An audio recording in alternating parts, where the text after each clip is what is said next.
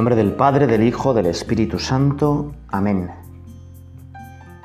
Estaba María Santa contemplando las grandezas de la que de Dios sería Madre Santa y Virgen Bella, el libro en la mano hermosa que escribieron los profetas cuanto dicen de la Virgen. Oh, qué bien que lo contempla, Madre de Dios y Virgen entera, Madre de Dios, divina doncella bajó del cielo un arcángel, y haciéndole reverencia, Dios te salve, le decía, María de gracia llena. Admirada está la Virgen, cuando al sí de su respuesta tomó el verbo carne humana y salió el sol de la estrella. Madre de Dios y Virgen entera, Madre de Dios, divina doncella. Comenzamos con este poema de Lope de Vega, a la anunciación de la Virgen María o la encarnación de Jesús. Y ya en otra meditación comentábamos que la Virgen María era la puerta del sol. Salió del sol el sol de la estrella. María, estrella del mar, estrella de nuestra vida, que nos guía por el camino y que nos lleva hasta el sol, que es Jesucristo. Y es que hoy queremos rezar con el Evangelio de San Lucas, igual que hemos ido rezando con Mateo, con Marcos, ahora vamos a comenzar pues a leer el Evangelio de San Lucas y a meditarlo en orden. Y una de las primeras escenas, preciosa, que, que seguro te la sabes casi de memoria, es esta, ¿no? A los seis meses envió Dios al ángel Gabriel a un pueblo de Galilea llamado Nazaret. Bueno, Nazaret voy a ir parando y te comento un poco esta escena. ¿no? Nazaret es de los poquitos pueblos de Galilea que no aparecen en el Antiguo Testamento.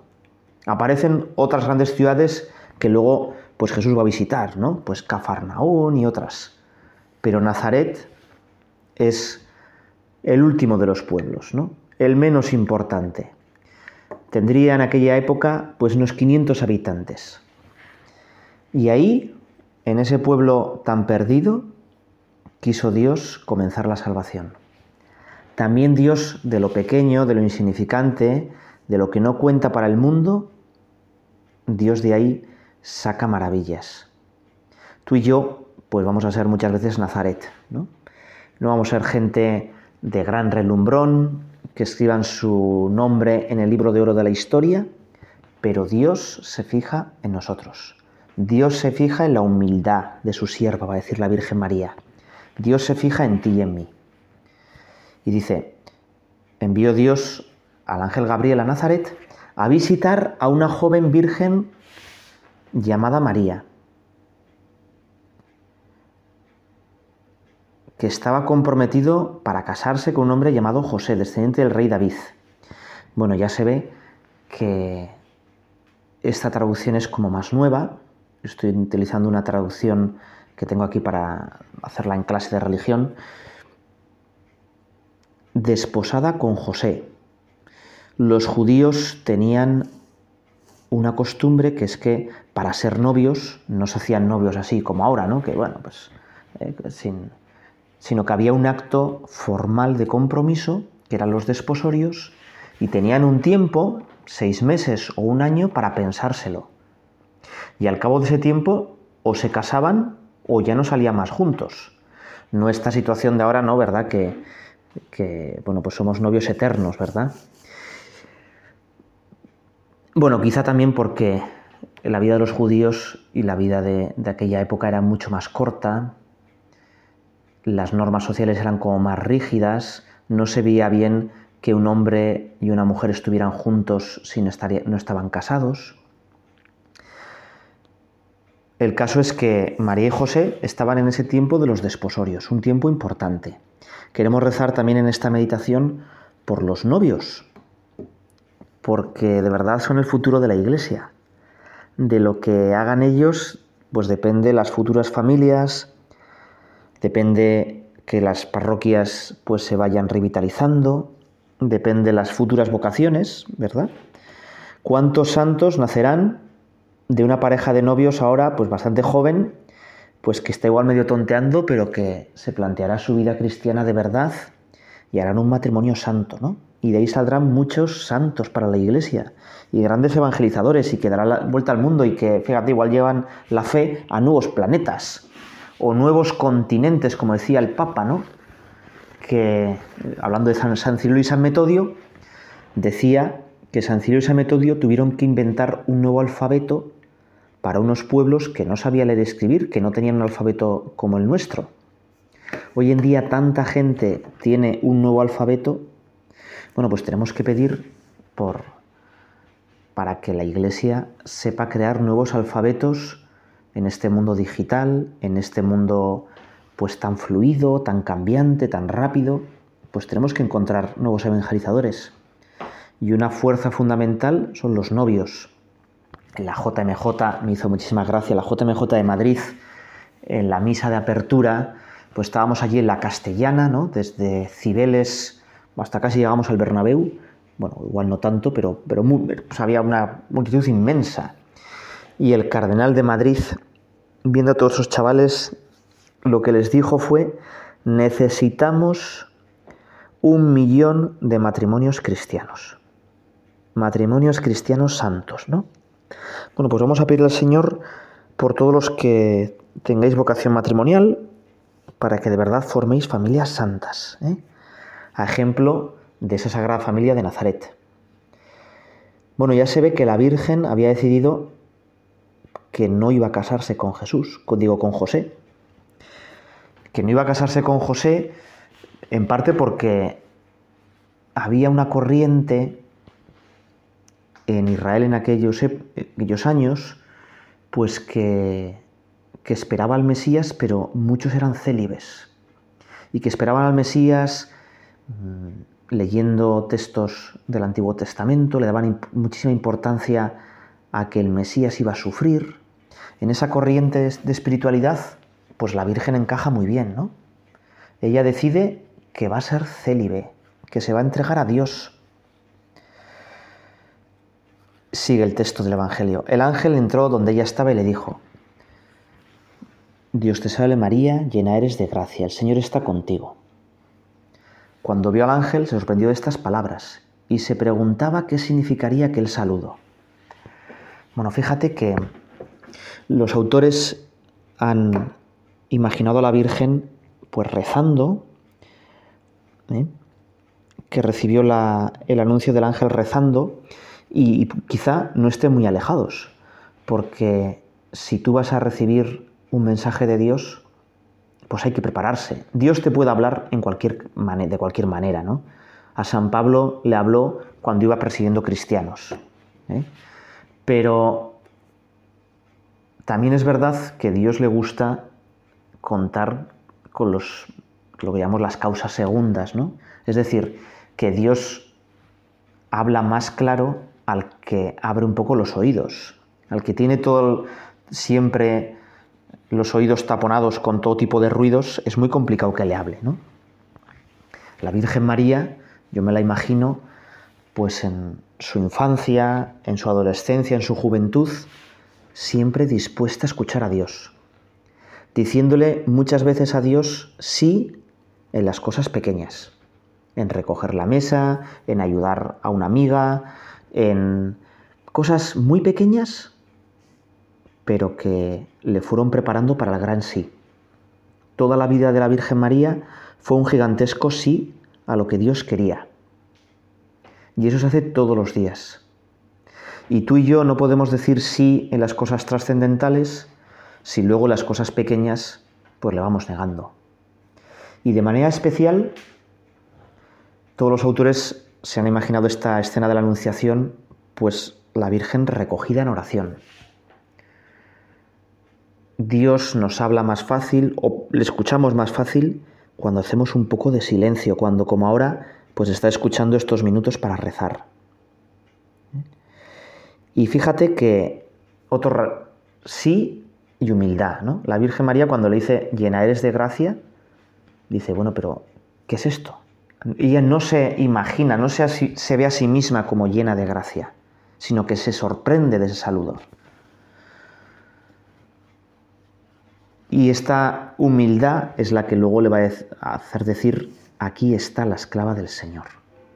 Vamos a pedirle tú y yo hoy a la Virgen María de manera especial la humildad.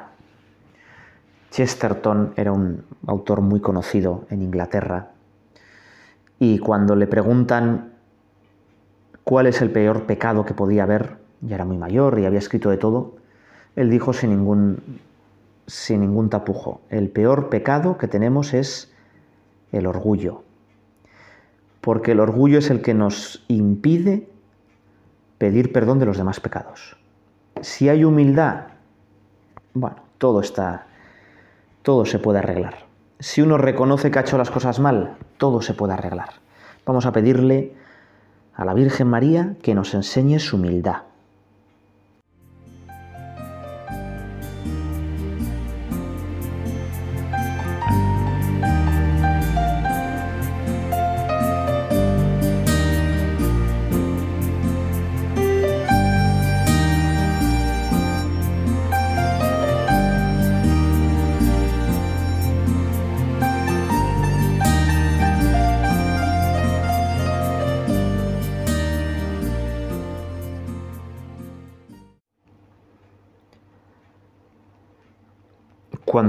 el ángel, sorprendió sus palabras y se preguntaba qué significaría aquel saludo. El ángel le dijo, No temas, María, porque tú gozas del favor de Dios. Fíjate que estas fueron las palabras con las que Juan Pablo II comenzó su ministerio como Papa. No tengáis miedo. Dios está con nosotros. Y si Dios está con nosotros, podemos cualquier cosa. No tengáis miedo. Muchas veces ante el futuro, los cristianos lo vemos demasiado negro.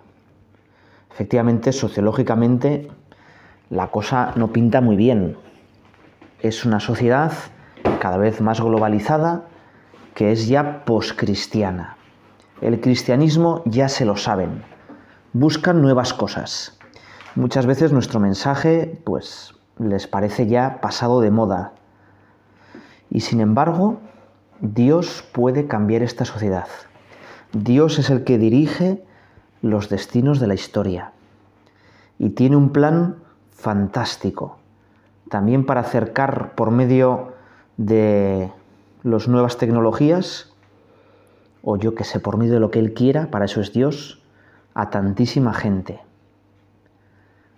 Y con María también tenía un plan. Hay un dicho que si quieres que Dios se ría, cuéntale tus planes, ¿no? María tenía pues el plan de consagrarse a Dios, de vivir quizá una vida de silencio, de oración, en algún quizá en algún sitio del desierto bueno. Y sin embargo, Dios esas ansias las colmó, pero de una manera diferente. ¿Cuántas veces Dios actúa así? Así que lo nuestro es docilidad, dejarnos hacer en las manos de Dios, igual que la Virgen María. María, no tengas miedo, no temas. Conmigo puedes hacer cualquier cosa. Fíjate que esta forma de rezar, escuchando un audio, pues hace unos años sería totalmente impensable, ¿verdad? Y sin embargo, pues ahora cuánto bien hace, cuánta gente todos los días por medio de estos aparatos digitales, pues está escuchando a Dios, ¿no? Este, esta época en la que estamos viviendo se parece bastante a la época en la que vivía la Virgen María. ¿Por qué?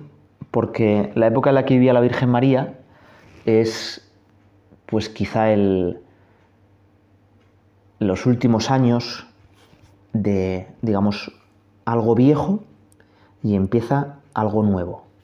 En la época en que vivió la Virgen María, el imperio romano pues estaba naciendo.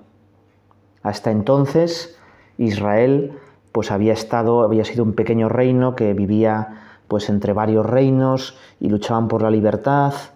A partir de ahora Israel va a quedar unido al Imperio Romano y va a ser totalmente algo nuevo. También me recuerda esa época de la Virgen María a la caída del Imperio Romano. El Imperio Romano, que había nacido más o menos cuando nació Jesús, pocos años antes se corona Augusto emperador, durante muchísimos siglos persiguió la Iglesia, con toda la saña y la fuerza que, tenía, ¿verdad? Y no consiguió doblegarla. Al revés, la fe cristiana convirtió al imperio romano. Y cuando ya por fin el imperio romano era cristiano, llegan unos nuevos pueblos, los bárbaros, que para ser así, para ser llamados así, imaginaos cómo serían, ¿eh? totalmente brutos, que no sabían leer ni escribir, totalmente extraños a la fe cristiana, y derriban el imperio romano. Derriban lo que pensaban muchos que iba a ser eterno para siempre, el colmo de la civilización. Y algunos piensan pues que entonces la fe pues desaparecería. Pues no fue así. Precisamente al caer el Imperio Romano, todos esos pueblos bárbaros conocen la fe cristiana y en un proceso muy largo, lento, con muchísimos trabajos, con muchísimos mártires, en los que hubo que tener pues muchísima iniciativa, en los que hubo que inculturarse a una nueva cultura, nace pues la Europa cristiana. Millones y millones de personas conocen la fe. ¿No te parece que esto es algo parecido? Que estamos en un punto en el que cualquier idea puede llegar a cualquier parte del mundo inmediatamente. Nunca lo hemos tenido tan fácil para evangelizar. Si San Francisco Javier tuviera Internet, ¿qué haría? Si San Pablo tuviera la tecnología moderna, ¿hasta dónde llegaría? Bueno, por eso estas crisis mundales de fe son unas crisis de santos. Eso nos decía San José María Escribá. Necesitamos santos, antes decíamos que matrimonios cristianos para hacer familias cristianas, ¿verdad? Necesitamos santos que digan que sí a Dios, que no teman, que se pongan en sus manos como a la Virgen María, para que muchísimos pueblos conozcan a Jesucristo. Te voy a dar solo un pequeño dato. En el año 1900, o sea, hace 100 años prácticamente, había 300.000 católicos en África. En 100 años eran 300 millones. Y todo apunta a que el siglo XXI va a ser el siglo de Asia. ¿Sabes cuál es la palabra más buscada en el Google chino? Eh, los chinos no tienen Google, porque es una empresa americana, tienen su buscador, que no sé cómo se llama. En el Google chino la palabra más buscada es Jesús. Bueno, pues tú y yo también tenemos que ser dóciles porque estamos en un tiempo apasionante. Hay tantísima gente que está sedienta de Dios. Y como la Virgen tenemos que decirle, Señor, que sea un fiel instrumento tuyo. Vamos a seguir leyendo. María, no temas porque gozas del favor de Dios. Ahora vas a quedar encinta tendrás un hijo y le pondrás por nombre Jesús. Será grande, le llamarán Hijo del Dios Altísimo. El Señor Dios le dará el trono a su padre, y reinará por siempre en la casa de Israel, y su reino no tendrá fin. Bueno, Jesús, esta frase colma las expectativas del Antiguo Testamento, ¿no? Pero acaba pues le dará el trono de su padre y uno se podía pensar pues que eso, que Israel sería la nación más poderosa, sería el nuevo imperio romano, pero el ángel acaba diciendo una cosa un poco misteriosa, y su reino no tendrá fin. Le está ya anunciando que ese reino no va a ser un reino terreno, que tiene fin. No es que el reino de Jesucristo pues vaya a durar millones de siglos, sino que su reino es de otra naturaleza. Es de una, de una naturaleza espiritual. Si nosotros queremos que nuestra vida no tenga fin, que nuestra vida supere pues las fronteras de lo pequeño, de lo terrenal, tenemos que apostar por los valores eternos. No sé, pero yo en mi vida muchas veces le doy muchísima importancia o me quita muchísimo tiempo las cosas pequeñas. O perdón, mejor que de las cosas pequeñas, que hay que ocuparse, quizá las cosas poco importantes o nada trascendentes, ¿no? Y entonces me preocupa muchísimo pues cómo va pues la economía y, la política y a veces pierdo demasiado tiempo pues escuchando las noticias y preocupándome por asuntos que mirados desde el cielo qué poco importan, ¿no? Si de verdad si de verdad creemos que estamos llamados para la vida eterna, tenemos que mirar todo desde la vida eterna. Y mirando las cosas desde la vida eterna, cuánto cambian, cuánto cambian. Vamos a pedirle al Señor que como la Virgen María tengamos tu mirada, Señor. La mirada desde la vida eterna.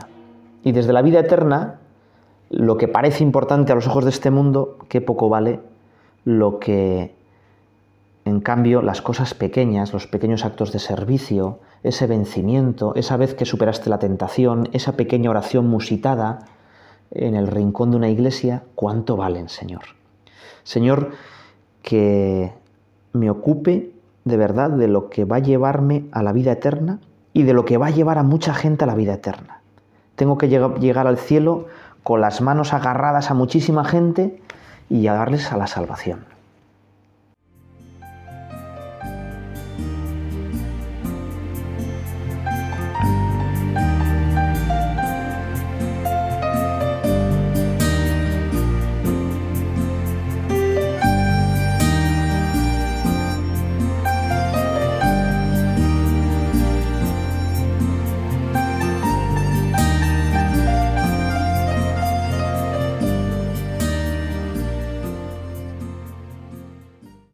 Seguimos leyendo este trozo del Evangelio de San Lucas y rezando con él.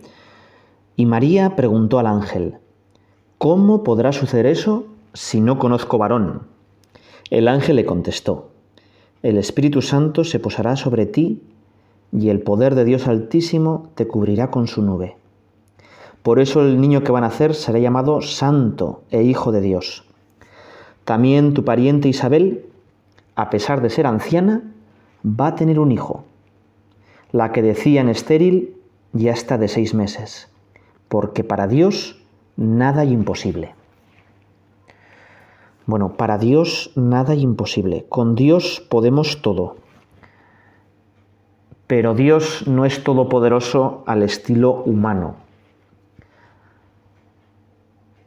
Los hebreos, los judíos, pensaban que Dios iba a ser el Dios de los ejércitos, el Dios que comandara las tropas de Israel y poner un imperio humano, y el Mesías sería un caudillo victorioso.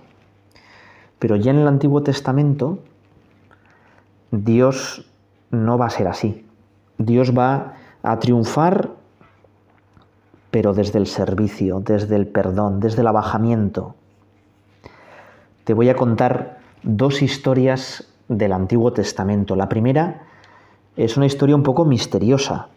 Jacob y Esaú. Jacob ha traicionado a su hermano Esaú, ha mentido a su padre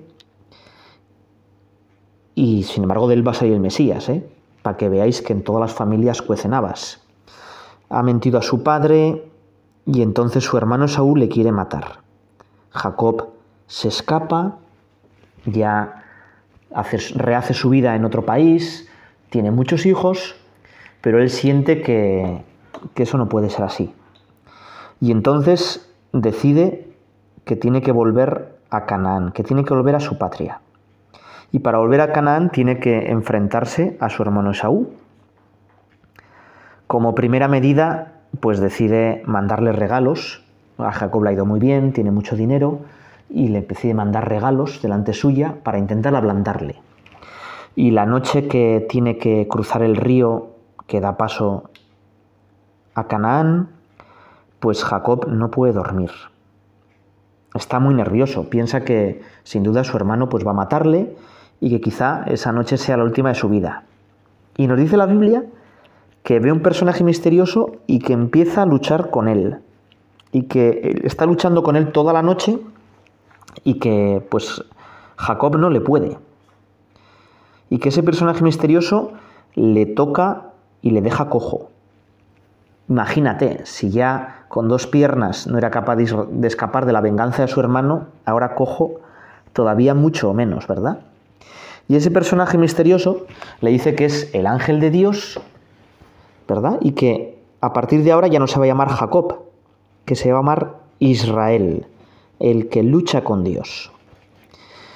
Total que Israel ahora, el que lucha con Dios, pasa el río y se enfrenta a su hermano. Pero no se enfrenta a su hermano como te puedes imaginar ahora, pues con la lucha encarnizada, a espada, sino que lo que hace es que se postra, se arrodilla y le pide perdón a su hermano. Y su hermano, en vez de vengarse, le da un abrazo y sellan la paz, y la reconciliación. Y es que esta historia no podía haber acabado de otra manera, porque si, si Jacob hubiera vencido a Esaú y lo hubiera matado, los hijos de Esaú se hubieran vengado de los hijos de Jacob y nunca hubiera acabado la guerra. La única manera posible de acabar esto era el perdón. El perdón que es el mayor regalo. El que lucha con Dios lo que tiene es una fuerza mayor para abajarse, para pedir perdón. La omnipotencia divina se muestra sobre todo en el perdón. La Virgen va a ser la llena de gracia porque va a ser la más humilde, la que se abaja para servir, la que siempre perdona. La siguiente historia de la Biblia nos habla de una mujer estéril, Ana, que con su marido El Caná reza y reza para tener un hijo y llora en el santuario porque Dios la ha hecho estéril. Y Dios se fija en ella precisamente para que tenga un hijo que va a ser Sansón y libere a su pueblo. También Dios muchas veces, como con Isabel, le gusta utilizar lo estéril, lo que parece que no da fruto, para dar un fruto gigantesco. Ahora que nuestra vida es un poco estéril, ahora que las parroquias, por lo menos de mi zona, ¿verdad? Pues no dan mucho fruto, ¿eh? si dan, dan a veces pues zarzas en vez, de, en vez de buen fruto, pues vamos a pedirle al Señor que precisamente se fije en que no somos nada, en nuestra humildad, igual que se fijó en Isabel, igual que se fijó en la Virgen María, y demos mucho fruto para su gloria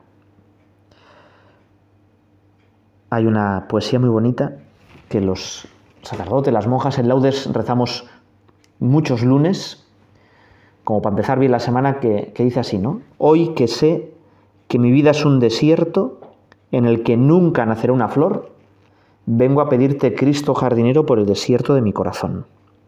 Si tu vida, pues ves que, dices, bueno, pero yo, yo qué he hecho con mi vida, ¿no? Qué desastre. En mi vida no hay ninguna flor, ¿no? Todo es árido. Mi oración es pues muy desanimada, muy distraída. Pues venga, Señor, rezo por el desierto de mi corazón. Y vamos acabando ya, ¿no? Entonces, cuando la Virgen María oye que su prima va a dar a luz, para Dios nada imposible, dice, bueno, entonces, sí, para Dios nada imposible, pues puede hacer cualquier cosa. También me puede hacer a mí capaz de Dios, y entonces María dijo, Yo soy la esclava del Señor, hágase en mí según tu palabra. Y esa tiene que ser muchas veces nuestra oración, ¿no?